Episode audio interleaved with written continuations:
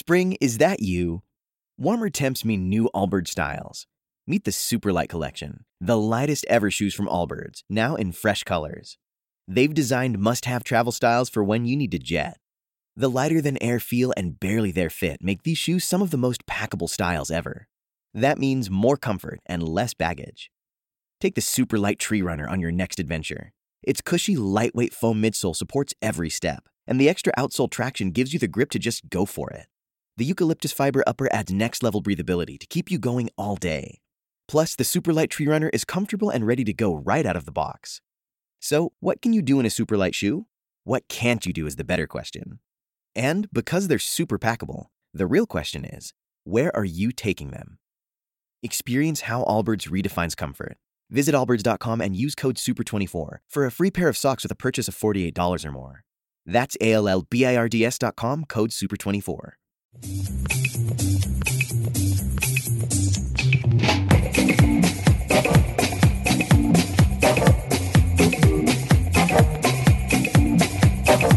Hola y bienvenidos a Random Access History, el podcast que les habla de problemas, angustias y preguntas de la historia en relación con la tecnología, los videojuegos, el mundo digital y en general la cultura pop. Como siempre estamos Elvis, arroba Elvis con Z Rojas y José, arroba José Geek, LML.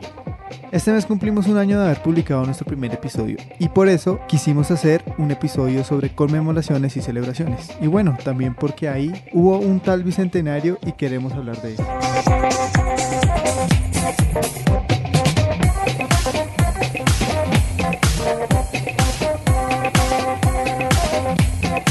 Bueno, Elvis, entonces, ¿de qué vamos a hablar hoy? ¿Cómo así que cumplimos años? Feliz cumpleaños del podcast. Feliz cumpleaños a Random Access History. Y ¿Cómo pasa el tiempo, no? Sí, un año. un año aquí. Y un tal bicentenario. Dice que 7 de agosto, bicentenario de la independencia. ¿Qué es Eso esa vaina? Es, es chistoso porque... Obviamente nosotros sabemos que esa vaina somos historiadores, pero pues es como para poner el ambiente. Sí, igual en el 2010 también hubo como todo un, un vuelco también a, a la independencia, ¿no? Como que... Sí, salió bueno, alguien y eso- dijo bicentenario y es que repollo. Pero pues... Bueno, básicamente hoy vamos a hablar de qué es conmemorar, por qué se conmemora y por qué se habla de conmemorar y no de celebrar, o en qué punto se puede hablar de celebrar y no conmemorar. Ajá. Y vamos a evaluar y a criticar lo que se ha hecho del bicentenario de la batalla del Boyacá. O sea, el actual. Este bicentenario. Bicentenario no el del- 2019. no el del 2010. Aunque también tiene mucho que ver. Son- Mis críticas también van a ir al del 2010, Claro, aunque yo sí. estaba un poco más pequeño. Enteramente relacionados. Yo estaba. No me había graduado del colegio. Yo estaba en séptimo. Aunque a mí me regalaron la versión del profesor superó el bicentenario. Uy, tremendo. Eso fue una de las mejores producciones audiovisuales del Bicentenario 2010. Del 2010 se explicaba muchas cosas. Es interesante.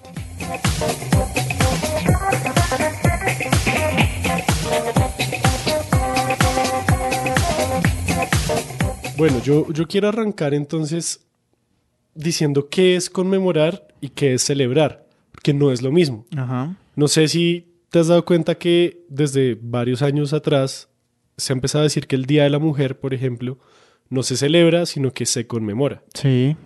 Lo mismo pasa con estas fechas como Bicentenario, Independencia, 20 de julio, 7 de agosto. Una cosa es celebrar y otra cosa es conmemorar. Entonces yo me puse la tarea de averiguar qué putas es conmemorar y llegué a la ingeniosa conclusión que es memorar con.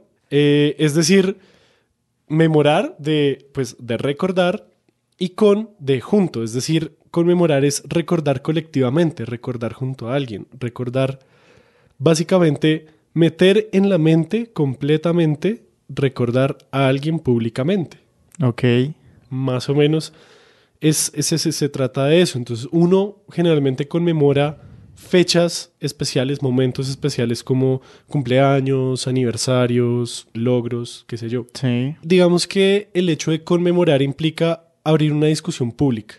Sí, Sí, también, como- claro. Digamos que conmemorar no se, no se lleva de una manera individual. Puede que uno sí conmemore cosas personales.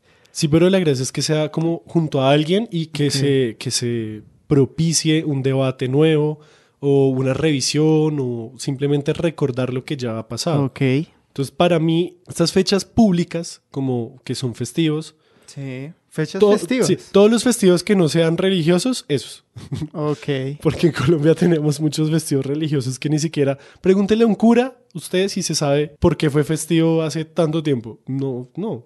Si algo se sabe, no, San José, no, la Virgen No, y es de hecho porque uno mira en Google y salen como los festivos ahí, como el día de la patrona tal o de la Virgen, ¿no? y uno, ¿qué?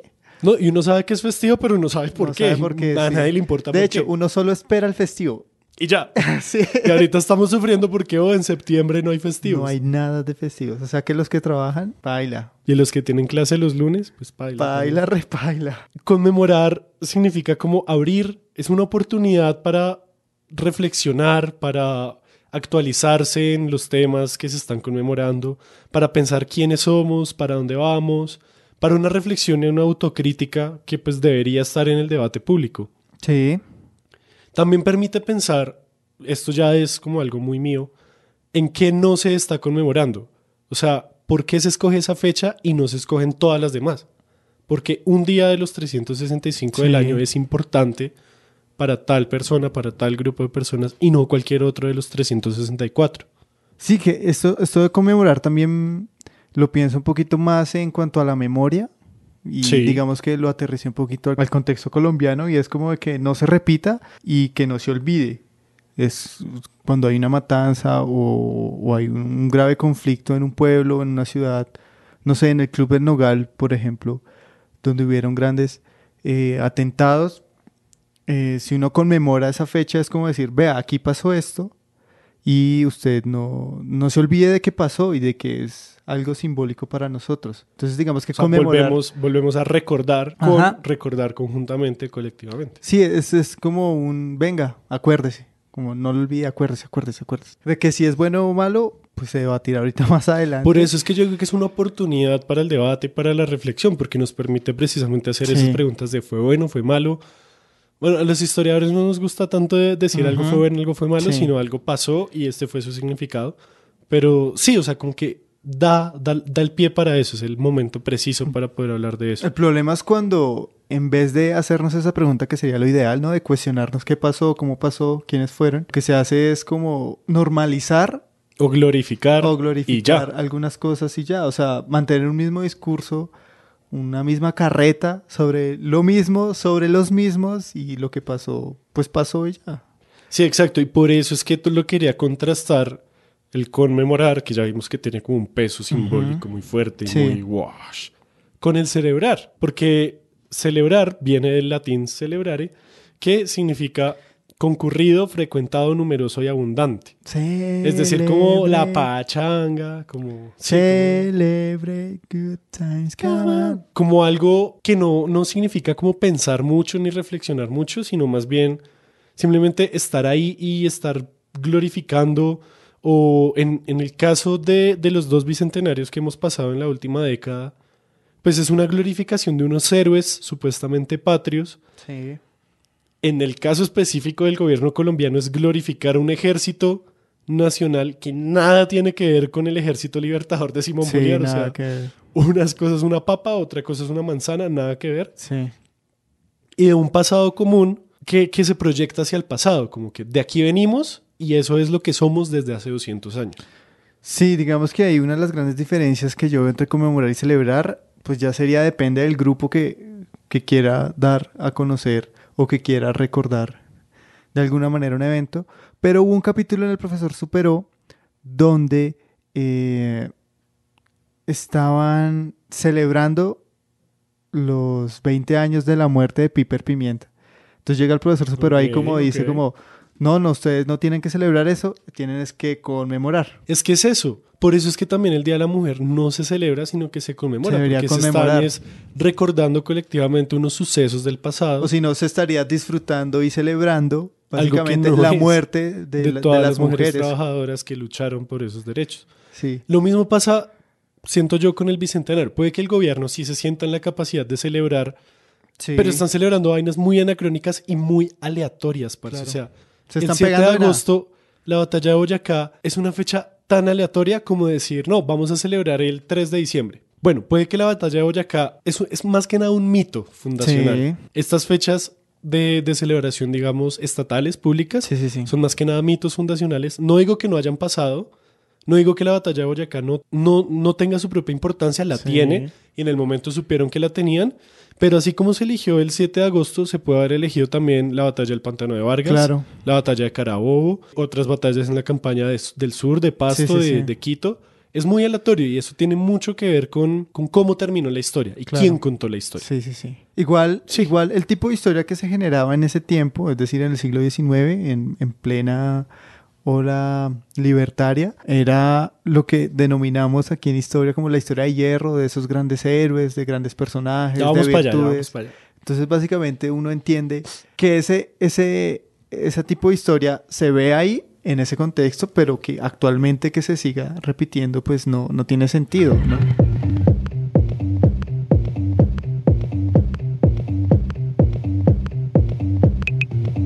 Yo quería preguntar también un poco es, ¿por qué celebramos más unas fechas que otras? ¿O por qué se conmemoran más? ¿Qué hace que una fecha sea importante? Por ejemplo, un cumpleaños. Listo, fue el día que naciste. Chévere porque sobreviviste un año más. A mí se me hace súper raro celebrar un cumpleaños porque no le veo... Pues está la pregunta, ¿no? ¿Es un año más o un año menos? Ush, claro. ¿Y cuándo empiezan a ser menos y cuándo empiezan a ser más? Pues porque, de hecho, yo... Si yo me fuera a morir a los 40, yo ya estaría a la mitad de mi vida. Ajá. Debería tener mi crisis de mediana edad en este momento. Y la estoy teniendo. vivo en crisis. Vivo en crisis la mayor parte del tiempo. Pero sí. Fechas como cumpleaños y aniversarios que son cosas muy personales, como Sí. listo. Tú naciste ese día, chévere poderte celebrar un año más de vida en ese momento. Nos casamos ese día, nos volvimos novios ese día, chévere. Estamos recordando y estamos celebrando Sí. porque estamos muy contentos de que eso haya pasado. Pero entonces, las fechas que le dicen a todo un país, Ujú. a más de 40 millones de personas qué día deben o no celebrar o conmemorar algo. Eso se me hace muy también muy curioso, ¿no? Como muy quién quién decidió, por Claro. qué y nadie Sí, se sí, lo sí. pregunta, como que No. ah no, sí, pues el Se 7 da de agosto, sentado. batalla de Boyacá. Sí, Se ya. da por sentado. Como tradición, la vez pasada vi un meme que decía como la tradición solamente es como la presión social de gente muerta, de la de nuestros Vea, antepasados pues. muertos. Interesante. Y eso tiene mucho que ver con políticas de la memoria Sí. con el hecho de cómo la memoria y un pasado colectivo tienen que ver con, con la política, con el manejo de un Estado y con la identidad nacional. Sí, ahí, ahí entra en juego el, el nacionalismo, ¿no? O sea, cómo apropiamos, cómo hacemos de que estas personas que habitan este territorio, pues van a sentir y van a coger un, sentido de pertenencia, por así decirlo, de, de que esta es su patria y de que tienen que vivirla, ¿no? Yo, digamos que intentaría responder esa pregunta y es, creo que son fechas académicas. O Pero sea, qué tan académicas, sí que- los académicos dicen que, que sí, la, digamos, la batalla de Boyacá fue importante y todo, pero no fue la más, ni la más importante en la campaña, ni... Pero es o sea, que- es que todo o sea, es un relato que- construido. Sí, claro, obviamente, todo a, a través del tiempo se ha reforzado. Pero yo diría que en un inicio, y ya cuando se estaba sedimentando la, la República Colombiana, pues las personas o los historiadores o los conocedores de historia y sobre todo historia militar debieron haber establecido esas batallas como las primordiales. ¿Por qué? No tengo ni idea. Puede que para ellos sí sean más importantes o para ellos fueron más importantes. Porque nosotros diríamos que un momento de conmemoración grandísima ahorita sería la firma de la paz con las FARC. Claro. Pero pues eso no pinta en el calendario. Sí, es que esa es la vaina, como que llevamos festejando y conmemorando estas fechas, entiéndase 20 de julio, 7 de agosto y 11 de noviembre, ya sea por lo que tú dices, como que ya se da por sentado, pero a mí me parece que en el espíritu de nuestra política conmemorativa aquí en Random Access History, da pie para, bueno, preguntarnos por qué puta celebramos y conmemoramos en esas fechas Claro. y por qué no en otras. O sea, mi gran pregunta no es por qué en esas, sino por qué no en otras. Y les tenemos la respuesta después de la pausa comercial. ¿Has visto History Channel? Hola, soy José y estás escuchando History Channel mientras que hago la H con la mano. Sí, antes de, de, de poquito dejar también eso es, y yo quería hablar un poquito del tema de, de esto de la conmemoración. Si demasiada conmemoración mata a la historia, o sea... Si, ¿A qué te refieres Si empezamos a, a conmemorar todo, ¿no sería como un abuso de la memoria? O sea, como que todo tiene que ser recordado. Lo conecto esto un poquito como con los artículos de Wikipedia, Ajá. de que cualquier persona puede subir un artículo de Wikipedia, pero en verdad, ¿cuál es el valor y qué consenso hay? Pienso en Funes el Memorioso de. Borges, como si estás recordando todo, no puedes en realidad recordar nada o pensar de por sí. Sí. Y estoy de acuerdo, como que de todas formas sí tiene que haber unas fechas especiales y digamos que las hay, o sea, yo no tengo, yo no estoy diciendo que festejar claro. y conmemorar 20 de julio, 7 de agosto y 11 de noviembre sea malo de por sí, sino yo estoy diciendo que como lo están haciendo Sí, sí, sí. es basura, porque no están haciendo nada, están diciendo cosas tan vacías que en el fondo suenan supuestamente profundas. Bicentenario de la independencia, Colombia, 200 años de país, una vaina así, así re que uno lo ve y es como que es esa mierda. Sí, yo quiero entrar en el debate de que si empezamos a conmemorar todo porque son fechas importantes, pues porque una comunidad se ve identificada y quiere su día. ¿hasta qué punto? Y es que todos los días es el Día Internacional de algo, ¿no? te Es has que dado esa es la cosa, Es o sea, raro. Eso es lo que me refiero, o sea, hay tanta conmemoración de todo, todo puede ser conmemorativo o celebrado y pues eso no nos satura un poco de conmemoración, sea festivo o no sea festivo, siempre, o sea, hay un día en que se celebra algo, como tú dices. No sé hoy qué se celebra, el día de la zanahoria, el día del podcast, ¿qué hacer con todo eso? ¿Es pertinente? O sea, ¿es necesario para un humano conmemorar? Yo diría que sí, pero pues uno también decide qué consumir y qué no, ¿no? Como que si es el día del podcast, a alguien que no escuche podcast, pues le vale huevo. Si es el día del historiador, solamente le importa a usted y a mí y a todos los que nos escuchan.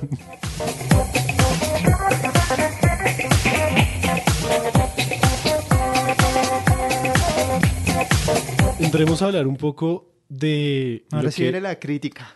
Sí, de la batalla de Boyacá. Fue una batalla, duró como dos horas. Fue en 1819 O sea, fue muy y rara, fue ¿no? en Boyacá. O sea, fue Al lado de un rara, puente. Al lado de un puente, que ese puente no es. No, o sea, cuando ustedes van al puente de Boyacá, ese, Ese no es el es- puente, es eso el lo puente. construyeron después. Esa- Sí, o sea, Re- en realidad no vamos a hablar de la batalla de Boyacá, sino de cómo conmemoramos y por qué conmemoramos la batalla de Boyacá. sí. Realmente hay que arrancar con una pregunta. ¿Por qué es importante la batalla de Boyacá para los colombianos? Y me refiero a colombianos de República de Colombia de 1886 en adelante. Sí.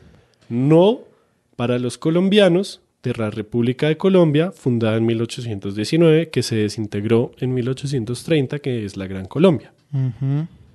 Usted póngase en el papel de alguien que no sabe mucho del tema. Entonces yo le pregunto, ¿por qué es importante la batalla de Boyacá? O sea, usted no es un ciudadano ignorante, sino que usted está más o menos enterado de... y yo le digo, Ok, listo. Yo diría que porque fue la última batalla que hubo en el territorio colombiano. no, y no fue la última batalla que hubo en el territorio colombiano. Entonces debió ser la batalla en la que se expulsan a los españoles del territorio colombiano. No necesariamente porque también quedaban españoles tanto en Venezuela como en Quito y eso hacía parte del territorio O- llamado colombiano. O puede ser porque este ejército que venía de España, es decir, la- los que buscaban la reconquista, fueron expulsados en esa 7 de agosto. En Tampoco. Boyacá. Porque Bolívar después siguió campaña hacia el sur y siguió campaña en lo que hoy en día Pero es en el territorio colombiano. Pero es que el territorio colombiano no existía.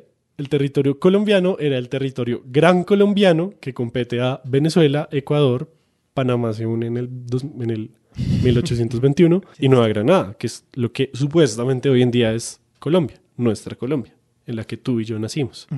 Tampoco fue la, la batalla, digamos, militar más decisiva. Hay otras interpretaciones que dicen que el pantano de Vargas en realidad fue más decisivo militarmente hablando que el puente de Boyacá. Entonces es muy aleatorio. Decir que el 7 de agosto selló la independencia es no comprender la campaña militar que traía Bolívar desde Angostura. Angostura hoy en día se llama Ciudad Bolívar y es una ciudad que queda a las orillas del río Orinoco en Venezuela. Sí. El man venía desde allá, echando pata, caballo y mula, hasta acá. Y esa fue la campaña que él dijo como voy a liberar a la Nueva Granada. Y decir que el 7 de agosto es lo que sella eso, pues primero no es comprender todo ese proceso. Sí. Y segundo, tampoco es comprender lo que estaba pasando en el sur del país o en la costa o en la misma Venezuela. Sí. Realmente es importante porque alguien en algún momento dijo, Dijo. es importante. Lo que te decía, o sea, puede ser que un historiador, un experto que cuando ya se consolida la, eh, la República de Colombia, dijo como, no, pues esta fecha es importante, por, pudo haber tenido razones de las cuales ahorita dije, Sí, claro. asumiendo mi Las papel. tiene. no, y seguramente las tiene. Sí, porque claro. Yo no digo que no sea la que fue la batalla más boba ni nada. Sí, fue una batalla decisiva en el momento ellos dijeron como aquí estuvo la victoria. Todo es como tan falso. Sí, o sea, es que- como montado ahí pegado con babas, dice mi, mi, mi papá. Sí, o Está sea, como con pegado. Yo, yo, yo busqué un poquito y vi que la mayoría como de esas, es que en inglés se dice misconceptions, pero vamos a decirles como exageraciones, Ujú. Vienen de, de principios del siglo XX, finales del XIX, principios del XX, con el manual de historia de Henao y Arrula, que en el centenario de 1810 se ganan un concurso de historia y ese básicamente fue el manual escolar durante casi todo el siglo XX. Ellos como que en una frase vienen diciendo como, ah, no, mire, es que eh, en realidad la batalla como que sí fue importante, pero no tanto. Pero luego en una frase dicen como, y ahí quedó sellada la independencia. Entonces se contradicen un poquito, Claro. pero como que con esa frase fue que ya quedamos como, uy, parece que aquí fue. Precisamente para tener una fecha Claro. en la que conmemorar, porque al año siguiente, en 1820, ya estaban celebrando el 7 de agosto, el primer año de la independencia. La gente, entonces, en ese momento, dijo que esa fecha era importante. Sí. Pero nosotros como historiadores tenemos una carta muy importante y es la de la retrospectiva, que Sí. nosotros vemos las cosas cuando ya pasaron Ajá. y no en el calor del momento. Por eso es que yo digo que estas fechas sirven como para reflexionar, realmente sí fue importante, realmente no fue importante, ¿por qué estamos celebrando? Claro. Decimos que, listo, la batalla de Boyacá es una fecha que se escogió un poco arbitrariamente Sí. por un grupo de personas, la hemos aceptado estos 200 años. Pues más que aceptada fue impuesta.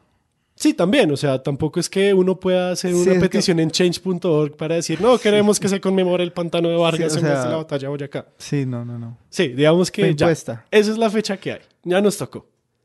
¿Cómo, ¿Cómo la hemos visto en este bicentenario? ¿Qué sabemos? ¿Qué se ha dicho?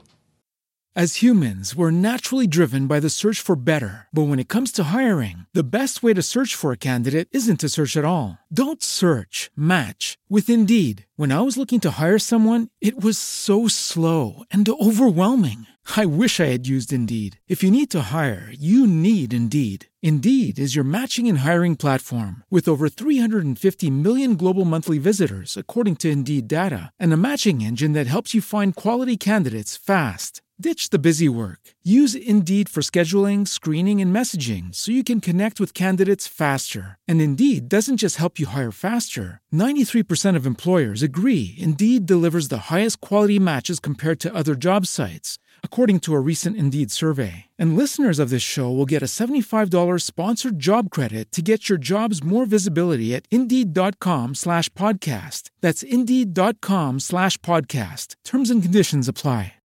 Lucky Land Casino asking people what's the weirdest place you've gotten lucky? Lucky? In line at the deli, I guess? Aha, in my dentist's office.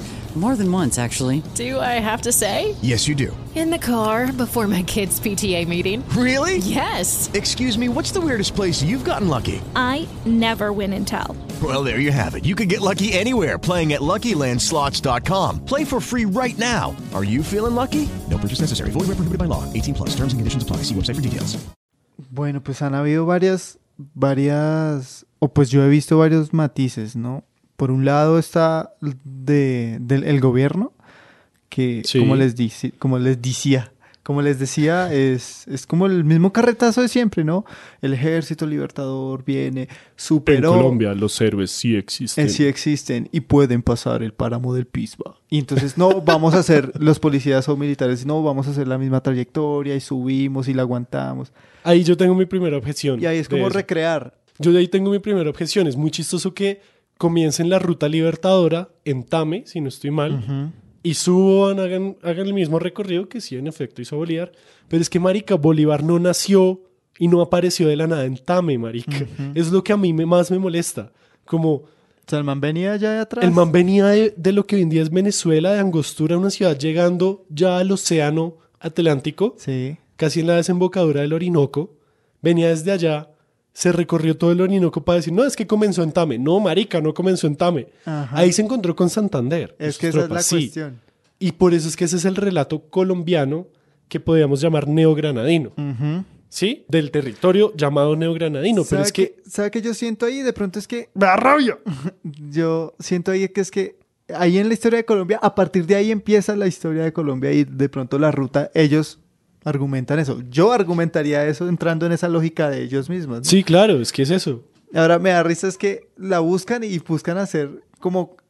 Es como una expiación, es como sufrir lo mismo que sufrió Bolívar, pero para salvar la patria, para sentirla. Sí, como la gente que hace Via Crucis y se va Eso, azotando así, en la espalda. así. O sea, como que ellos van, y- pero pues ya se Parce, y esas calentamiento vainas como global, que a nadie, a nadie le, calor, o sea, a nadie le parece chévere como que eso no tuvo tanto cubrimiento, como Sí, que no. las cuentas del Bicentenario las siguen 200 personas, de las cuales 150 somos historiadores, siguiéndolos para ver qué criticar. Entonces, ese por un lado. Ya en los medios de comunicación me vi una, un- una vaina del Canal 1 weón, que hablaban sobre el puente, que si el puente si era real, que no. Entonces el man de- había un, ni siquiera era un historiador, era como un asociado a la Academia Colombiana de Historia. Algo así, o sea, no decía historiador. el problema que tenemos Bueno, nosotros con sí, esa sí, sí. En fin, el man decía que el puente era legítimo y no era legítimo y bueno, daba unas argumentaciones que venía de España, pero que, bueno, en fin. O sea, yo dije como, pues eso no, no es relevante. O sea, diga, el puente no, no era el mismo que estaba en la O época. sea, ese puente que está ahí no es el que No está es. en la época. Y, ya, y dígalo. luego decían como... Se no ahorra es- mucho tiempo de No es la ubicación exacta y mostraban luego un cuadro, o sea, una pintura y era... Se basaron en la pintura para recrear el puente y recrear la ubicación. Y la lugar. pintura seguramente no era del mismo año, de la misma nada década. de eso. ni nada. O sea, no. Fue una interpretación de una interpretación. O sea... y así se construye la historia. Eso, eso por una parte, y luego el, el problema y porque llamaron al man era que él quería que una casa donde se quedó supuestamente Bolívar fuera patrimonio. O sea, el man se quedó a dormir ahí y quería que fuera patrimonio porque el man durmió ahí. Entonces yo decía como esto que tiene que ver con la independencia, o sea, el Airbnb del siglo XIX, o sea... Nada que ver. O sea, sí, entonces yo decía como, Sí. venga, es, ¿cómo están cubriendo los medios? Y pues, pues yo decía como, no, muy, muy, vainas muy banales que a la final la gente ni el mismo periodista le interesa. En cambio, yo me vi un, un videito, creo que de Radiónica, muy bacano porque era un man en el 7 de agosto en el barrio de Bogotá, Ah, 7 de sí, agosto. yo lo vi. Y el man lo que hace es como, miren, hay tantos barrios aquí que tienen nombres que tienen que ver con la independencia y cuenta la historia del barrio 7 de agosto que yo no sabía, es un barrio centenario, Sí. es decir, que lo inauguraron para el centenario de la independencia, es decir, hace 100 años, 1919, y cuenta otras historias de otros barrios centenarios y, y un montón de barrios. Entonces, eso se me hace chévere porque es como un ejercicio de historia pública donde traen cosas de nuestro presente, de nuestra ciudad, algo muy que se vive el día a día y lo relaciona con la historia y uno dice, ¡puh! Claro, ese ejercicio me parece muy chévere. Sí. Lo que ha dicho Diana Uribe, me parece que No para el tiempo que le invirtió está bien, como que la, la vaina con ella es que trae la historiografía reciente a colación, Sí. pero, insisto, es como esa visión súper romántica de la historia, entonces también habla del nacimiento de la patria, no sé qué, Claro. más, lo cual no está precisamente mal, Es que, pero ah, ya vamos a ver por qué a mí me molesta un poquito cuando se habla es de eso. Entonces sí, ella está como en un punto medio entre tengo que poner cosas nuevas, pero tengo que tomar aquellas cosas que las personas conocen o medio saben. O que hace sentir, Ajá. porque igual esa es como su y forma de contar la es historia. como, sí, ahí tengo que seguir un poquito este discurso, pero lo cambio, lo pinto de colores, no lo cambio totalmente. Exacto. Entonces, vemos que, por ejemplo, el gobierno, aparte de hablar de la batalla de Boyacá y decir que el ejército de hoy en día es el mismo ejército de ese entonces, Ah, sí. sí, porque eso es lo único que saben decir. Como el glorioso ejército nacional que en serio, en serio no tiene nada que ver. El ejército colombiano tal como lo conocemos hoy en día realmente viene del gobierno más o menos de Rafael Reyes. Y eso. Sí. Y Rafael Reyes es Que se mil- constituye ya un ejército después de, de la guerra de los mil días. después de la guerra de los mil días. Se constituye Antes de eso era No había un nada, montón de man. gente ahí con rifles y pistolas y machetes. Y ya. Y oxidados. Sí, todo vuelto a mierda. Sí. Entonces, el gobierno, si algo habla de la campaña libertadora, hicieron lo de la ruta libertadora, se enfocan en esa travesía de los grandes héroes. Poco hablan de mujeres, poco hablan de indios, poco hablan Sí. de negros, poco hablan de las luchas políticas o sociales del momento, hablan de lo militar. El gobierno se enfoca en lo militar. Sí. Y revisen, o sea, revisen. Yo no les estoy diciendo mentiras. Sí, no, revisen. es así, es así. Ustedes mismos, ustedes pueden.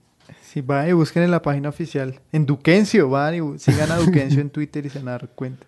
Lo, a- lo que a mí me pareció chistoso fue que revisando cosas del Bicentenario de 2010, Uribe lo conmemoró como si hubiera sido el del 1819. Sí. Fue muy chistoso porque hay una propaganda del ejército en la que salen unos campesinos más o menos del siglo XIX y están peleando ahí en una batalla y de la nada sale un soldado hoy en día y es como nosotros podemos. La así. evolución, ¿no? Es como una Ajá, evolución, sí. como una transición, sí. Y de yo la nada salen helicópteros y es como, marica, ¿y esto qué tiene que ver con el grito de independencia?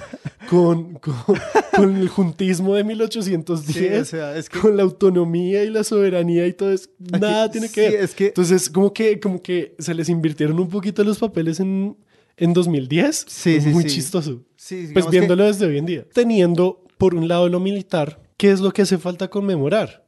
Y es literalmente todo lo demás. Sí, O sea, hace falta conmemorar todo lo demás.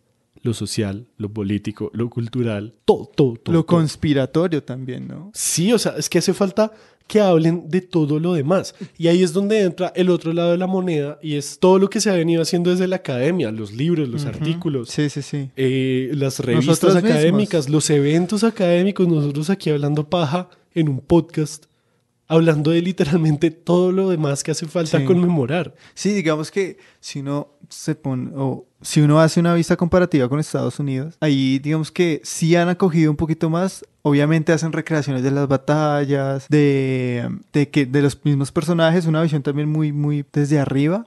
Es que ya tiene una narrativa muy establecida. Pero- Aquí a duras penas Ajá. sabemos quién fue Bolívar y Santander y pare de contar. Sí, pero me gusta mucho que es que también explotan eso como lo que te decía ahorita, ¿no? Como lo, lo conspiratorio de todo ese mundo. Y eso también engancha mucho a la gente y busca que, que se interese por conocer su propia historia. Por eso es que a mí me parece que se perdió, o bueno, se está perdiendo una gran oportunidad de poder acercar a un montón de gente a cosas mucho más amplias sobre 1819. Sí. Porque es que 1819 no fue solamente la batalla de Boyacá.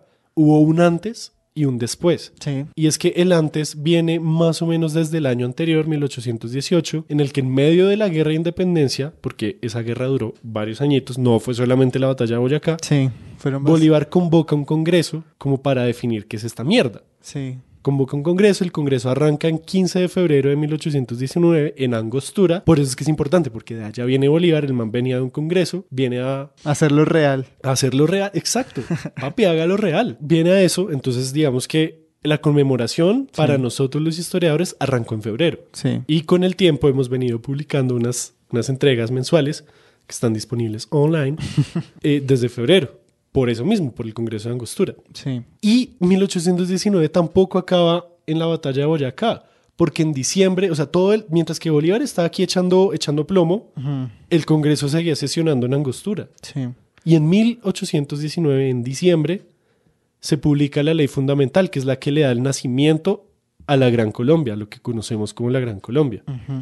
Entonces, 1819, si se quiere, podríamos decir, es un año significativo. Como la exposición que hay en el Museo Nacional ahorita. Entonces, vayan a ver, también está muy chévere. Sí, recomendable. O sea, si quieren saber cosas del Bicentenario, está súper chévere. Sí, o sea, como que se reduce todo un año lleno de aventuras políticas, de discusiones, de, de todo tipo de, de cosas que estaban pasando a una batalla que duró dos horas y Sí. tampoco fue tan importante. Claro. Entonces, digamos, eso es lo que yo quería llamar la atención esta vez, como, men, hay más cosas para explorar y pues chévere que uno se acerque a su historiador de confianza para que le diga como qué está chévere ahorita para hacer, leer, ver y escuchar en el Bicentenario. Claro. Pues sí, es un año significativo. Sí, ahí lo resumimos todo.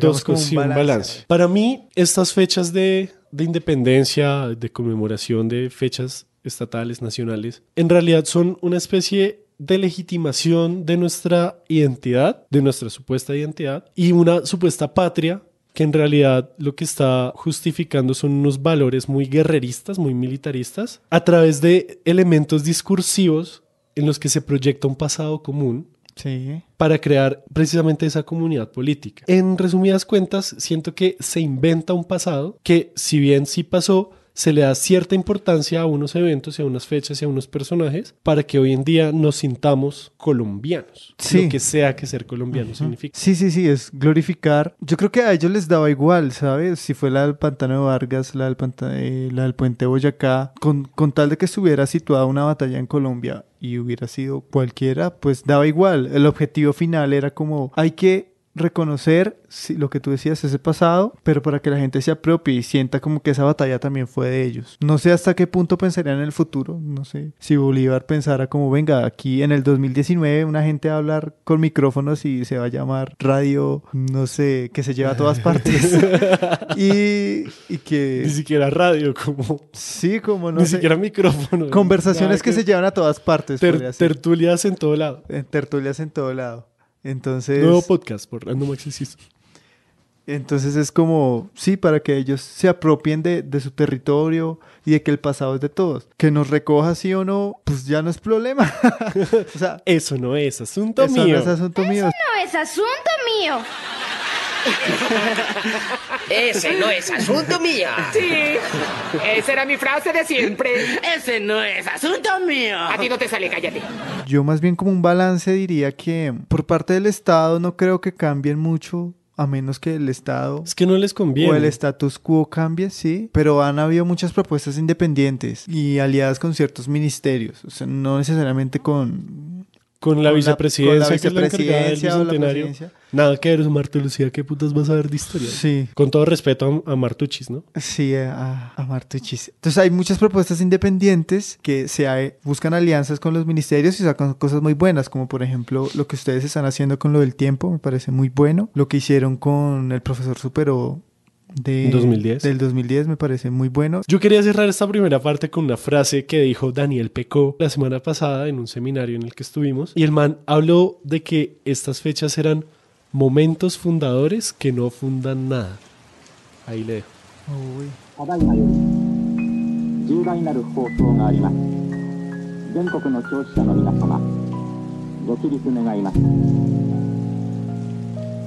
Bueno, bueno, bueno. Señor Elvis Centenario.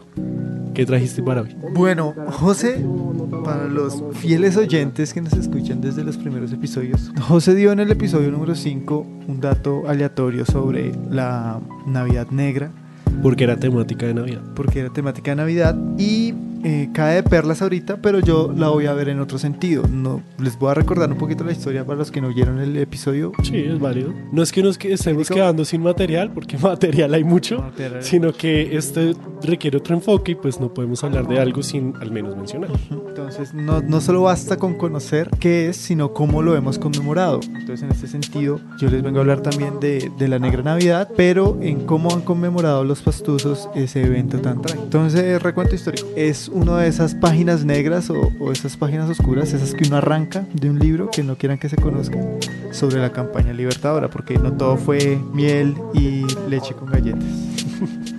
Entonces resulta que Nariño, en esas épocas de, de independencia, era fiel a la corona española, es decir, era realista, no hacía parte del bando de Bolívar. Simón Bolívar, como era independentista, quería pues que Pasto lo ayudara, ¿no? Como venga, peleen por su nación, cosa que los pastos decían como no, pues con la corona estamos bien, nos sentimos bien. Váyase para su puta mierda. Lo que hace Simón Bolívar es llenarse de rabia y manda, manda a un man a que le, le dé lecciones a los pastuzos de que busquen su independencia. Es como Estados Unidos, ¿no? Como vengo a traerte libertad con... Sí. Palabras más, palabras, Palabras menos, menos. Mataron un montón de gente. Mataron un montón de gente, en- sí, cerca de la fecha de Navidad mataron un montón de gente en Pasto. ¿Cuál es el dato random ahí? Traigo dos formas en que han conmemorado eso que me parecieron muy interesantes y me gustaría compartirlas con ustedes. Uno, cómo conmemora una matanza Sí, o sea. de hace 200 años, de la cual se sabe muy poco, ¿no? Entonces, está el carnaval de negros y blancos Sí. y ahí sale una, una carroza grandísima en la que sale Simón Bolívar sentado en una calavera azul, debajo unos, Wow. unos criollos y arriba con una especie de lobos que él manda. Entonces me parece muy interesante porque el dueño de la carroza se llama Carlos Rivet y la carroza se llama El Colorado para que la busque. Es una carroza muy vistosa, es muy interesante también cómo muestran a esa figura de Bolívar como un demonio, como el, el dueño del poder y de los que algunos tildaron también del, del tirano, como esa faceta doble de Simón Bolívar. Me gustó mucho, pero me gustó mucho más la reacción que tuvo la alcaldía, que fue como, eso no lo puede mostrar, como, Uh. venga, eso no fue así, no muestre, no... Va un poquito encaminada con lo que decíamos de esa visión del Estado, de, de los grandes héroes, de las, de las batallas. Entonces es ver cómo el Estado también le hace un frente como, venga, no diga eso, no. El segundo, ejemplo, el segundo ejemplo que les tengo es que celebrando ya estos 200 años, se llenaron los grafitis en las calles donde sucedió la matanza, como con una persona botada en el piso y una frase que dice, Pastuso asesinado por Simón Bolívar. Ush, severo. Muy Banks. Sí, sí, muy Banksy con, el- como con ese, ese impacto y me, me impresionó mucho, ¿no? Porque es... ¿Cómo se apropian de su historia local? Sí, y eso es lo que una nos muestra la local. historia más, entre comillas, nacional, general de todos, ¿no? Sí, o sea, y es, se, se da por sentado de que el 7 nos liberamos todos y todo Y fue lo que te decía, Y leche ahí. y galletas, pero hubieron muchos altercados dentro de la Y nación después de eso. Que no se, no, se, no se ven. Y resulta que de todo este altercado es que nace ese mito también de que los pastusos son, Son bobos. son bobos, son tontos, son lelos. Eso, sí, eso, Y eso es- viene es de ahí, de, desde allá, o sea, de que de- eran realistas y que no querían la Ajá. independencia. Y es por eso que cuando los cuentachistes personifican a, a pastusos los hacen bobos, pero pues esa gente A mí ya es- no me dan gracia los chistes. de- desde De que hecho, yo vi no. como que los pastusos siempre votan como medio bien por el candidato que sí, Sí. es. Yo ya no me... son- No, y es, me dejaron de es parecer chistoso cómo eso se replica, ¿no? Se replica sin saberse un origen, pero pues esa gente es muy avispada. Entonces esas intervenciones en los lugares específicos donde sucedió, donde se cree que se sucedió, no se sabe con certeza, me parecen unas conmemoraciones muy radicales. Exacto. Ay, yo estaba pensando precisamente eso, como para eso es la conmemoración, para que se den ese tipo de debates de Entonces ese tipo de tenemos, acciones. yo quería hacer ese paralelo, el de la carroza en el carnaval, como podemos burlarnos, un toque burlesco, y el otro totalmente radical de, mire, esto pasó aquí y pues cuestiónese, ¿no? Entonces ese es mi dato random, como cómo conmemoramos también, no solo pensar, ¿no? ¿Qué conmemorarnos, sino cómo lo conmemoramos y cómo se ha conmemorado. Bueno, José, yo leo por aquí, la patria boba no fue tan boba, sí fue re estúpida. Bueno, no sé, es que siempre que usted dice la patria boba, yo le digo como, no, eso no fue tan así. Ahora le voy a contar por A qué ver. no fue tan así. Y también tiene mucho que ver como con el hecho de cómo conmemoramos o cómo recordamos las cosas después de que sucedieron. Con los grandes mitos también. Ajá, con los grandes mitos. Vamos a hacerlo cronológicamente a ver cómo va. Ok. ¿Listo? Algo así va. Sin retomar el Big Bang, porque hay independencia. Arranquemos desde ahí. En 1808, Napoleón le pide permiso, entre comillas, a Carlos IV, rey de España en ese momento, para pasar e poder invadir a Portugal. Señor Carlos le dice, sí, claro, sí, Pausa ahí, para ahí. para ahí. Re loco, ¿no? Que un rey le pida a todo, déjeme cruzar, que todo bien. Ahí ya debería, si yo fuera Carlitos, yo Sí, ya o tendría sea, mis sospechas. diría- es como si uno estuviera en su casa y que dijeran, no, venga, déjenos cruzar. Marica, cuando yo vivía en una casa, los balcones eran pegados de dos casas y a los vecinos siempre se les quedaban las llaves. Entonces nos timbraban para dejarlos subir al tercer piso, que se pasaran por el balcón y entraran a su casa. Es Ese, exactamente- ese es un acto de buena fe. ¿Qué pasa si tú te, te enteras después de que la intención es... No, Invadir si mi tú casa. Ves, si tú ves que tu vecino está invadiendo las demás casas, que eso es lo que estaba haciendo, ¿no? O sea, es que es re estúpido. O sea, parece muy estúpido. Bueno, retomando, Napoleón pide permiso para pasar a invadir Portugal. Carlitos le dice, sí, claro, siga, señor, está en su Hágale, casa. hágale un patrón. Y termina invadiendo España. Primer error. Entonces, hay unas vainas, un, un episodio que se llama Las abdicaciones de Bayona, si no estoy mal. El caso es que Carlos, viendo esa crisis, abdica, es decir, le cede el trono a Fernando VII, que unas semanas después, con todo lo de la invasión, abdica y le cede el trono a Napoleón, que a su vez abdica y le cede el trono a José Bonaparte, su hermano, también conocido como El Pepe Botellas. como Pepe Botellas. Entonces, ¿qué pasa? Con todas estas abdicaciones, de Carlos a Fernando, de Fernando a Napoleón y de Napoleón a Pepe, pues hay una crisis, hermano, porque entonces ese man no es mi rey, ¿sí? Eso genera un movimiento de asambleas, tanto en España como en América, que asambleas que buscan gobernar en nombre del rey pero no en nombre de, ni de Napoleón, ni de Pepe, ni de Carlos, sino de Fernando, que era el que consideraban el rey legítimo. Y estas asambleas, pues eran básicamente como temporales, ¿sí? Porque pues obviamente el rey tiene que volver. Eso pasa tanto en América como en España. Y esto pasa porque el rey gobierna porque el rey es soberano. Sí. En ausencia del rey, esa soberanía, ese poder que queda flotando, pasa al pueblo. Por eso es que se crean las asambleas. Entonces, aquí en América, algunos, algunas de esas asambleas empezaron siendo autonomías, autonomistas. Es decir, gobernamos en nombre del rey, pero separados de Pepe Botellas. Seguimos siendo fieles al rey, gobernamos, pero otras sí, porque tenían un proyecto más que nada económico y a veces político Dieron como, no, ni mierda, ya ese rey pues ya se fue, ya Chao. de malas, el que se va para Barranquilla pierde su soberanía y nos volvemos independientes. Ese es el caso, por ejemplo, de Mompox. Y también después, en España, empiezan a llamar a una especie de congreso para hacer una constitución, una asamblea constitucional, más o menos. Pero resulta que, o sea, imagínate toda América, que es España, o sea, lo Sí, que sí, hoy en sí. día es de México y más arriba, porque había más territorios de España, para abajo. Todo eso era de España, parce. Y llamaron como dos o tres representantes, o sea, estoy exagerando los números, pero llamaron representantes de todas las provincias de la península ibérica de España, como Sí. tal. Llamaron resto de representantes y de América llamaron como nada. Sí. Entonces, pues claro, usted dice, marica, aquí somos más, aquí somos españoles, porque todos los americanos se consideraban españoles, Sí. porque hacen parte del mismo imperio, obviamente. Entonces, eso también es un problema de representación política, como, hermano, como así que no nos están llamando a hacer la constitución? Sí. Y ahí es cuando se empiezan a radicalizar más de esos movimientos, a volverse independientes. Ahí es donde las huevas, nosotros ya no somos fieles a ustedes allá en España, no nos llamaron a participar, pues se jodieron. Y ahí es cuando muchas capitales de provincia, muchos pueblos se empiezan ya a independizar. Y ahí es cuando comienza, más o menos 1810-1811, el periodo que conocemos hoy en día como la patria boba, que en realidad no es boba. En realidad había tanta confusión que, pues, o sea, en esa confusión yo, yo ni siquiera podía entender bien qué estaba pasando en ese momento y lo estoy viendo 200 años después. En el momento seguramente nadie más lo entendía. Y esa soberanía de la que hablamos dice que recae en el pueblo, pero es que pueblos hay muchos y hay muy variados y unos eran más importantes que otros, pero unos se creían más importantes que otros. Esa soberanía, en vez de recaer de una vez sobre un centro político como Bogotá o Cartagena, recayó sobre las provincias como tal, los pueblos pequeños. Y eso creó como una fragmentación y una disputa de esas mismas soberanías. Entonces Santa Fe decía, no, yo soy más importante que usted, yo debería ser la capital. No, pero es que yo no quiero que usted sea la capital porque yo soy otra cosa y yo también soy importante. Y así, en realidad no fue una patria boba, sino fue unas soberanías múltiples y una disputa de soberanías en todo el territorio de lo que hoy en día es Colombia, pero que en ese momento no era nada. Eran un montón de ciudades-estado, de provincias-estado que no sabían qué hacer y estaban en una crisis y estaban mirando qué podían hacer y están empezando a soñar con lo que se podía llegar a hacer.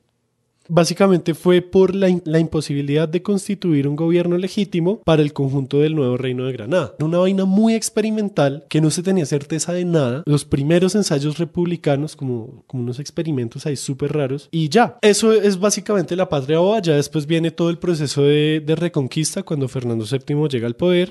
Reconquista, mandan a Morillo, primero a pacificar a reconquistar y luego a restaurar la monarquía aquí en América. Y por eso es que hay guerra de independencia en 1819, pues más o menos desde el 17 hasta el 19, hasta el 21, incluso hasta el 23, hay guerras, como se está expulsando a, a los realistas de aquí de América. Y el término patria boba es una construcción realmente posterior. ¿Por qué? Por lo mismo que dijimos ahorita de los historiadores, tenemos el beneficio de ver las cosas en retrospectiva, pero muchas veces lo que se hace es juzgar.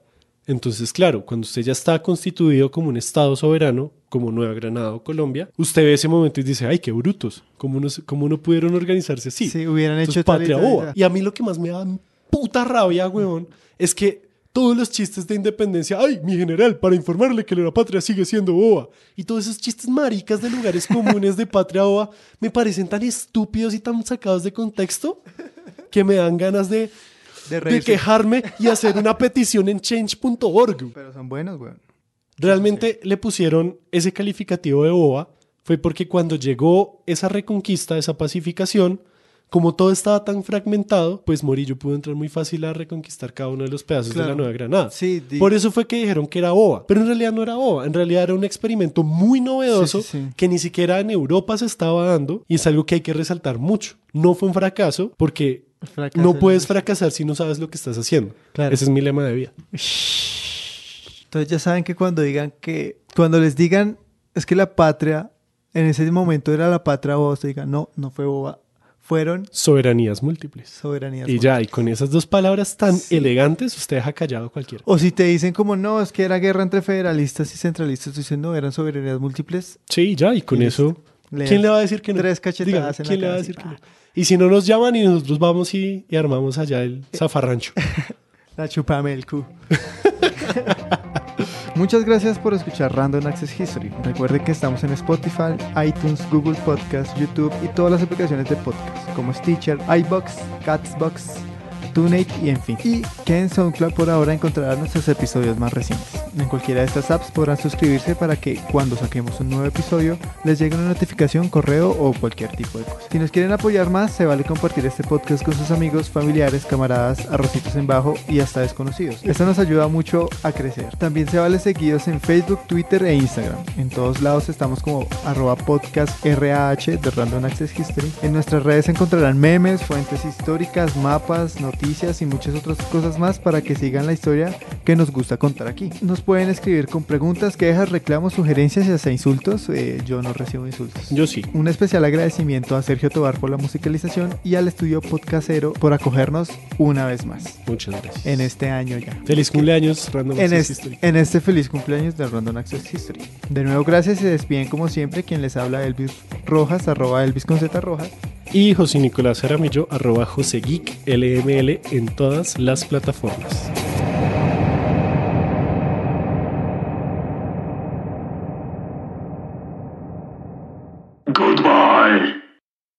As humans, we're naturally driven by the search for better. But when it comes to hiring, the best way to search for a candidate isn't to search at all. Don't search, match with Indeed. When I was looking to hire someone, it was so slow and overwhelming. I wish I had used Indeed. If you need to hire, you need Indeed. Indeed is your matching and hiring platform with over 350 million global monthly visitors, according to Indeed data, and a matching engine that helps you find quality candidates fast. Ditch the busy work. Use Indeed for scheduling, screening, and messaging so you can connect with candidates faster. And Indeed doesn't just help you hire faster. 93% of employers agree Indeed delivers the highest quality matches compared to other job sites, according to a recent Indeed survey. And listeners of this show will get a $75 sponsored job credit to get your jobs more visibility at Indeed.com slash podcast. That's Indeed.com slash podcast. Terms and conditions apply. Hello, it is Ryan, and I was on a flight the other day playing one of my favorite social spin slot games on chumbacasino.com. I looked over the person sitting next to me, and you know what they were doing? They were also playing Chumba Casino. Coincidence? I think not. Everybody's loving having fun with it. Chumba Casino is home to hundreds of casino style games that you can play for free anytime, anywhere even at 30,000 feet. So sign up now at ChumbaCasino.com to claim your free welcome bonus. That's ChumbaCasino.com and live the Chumba life. No purchase necessary. Group. Void prohibited by law. See terms and conditions. 18 plus.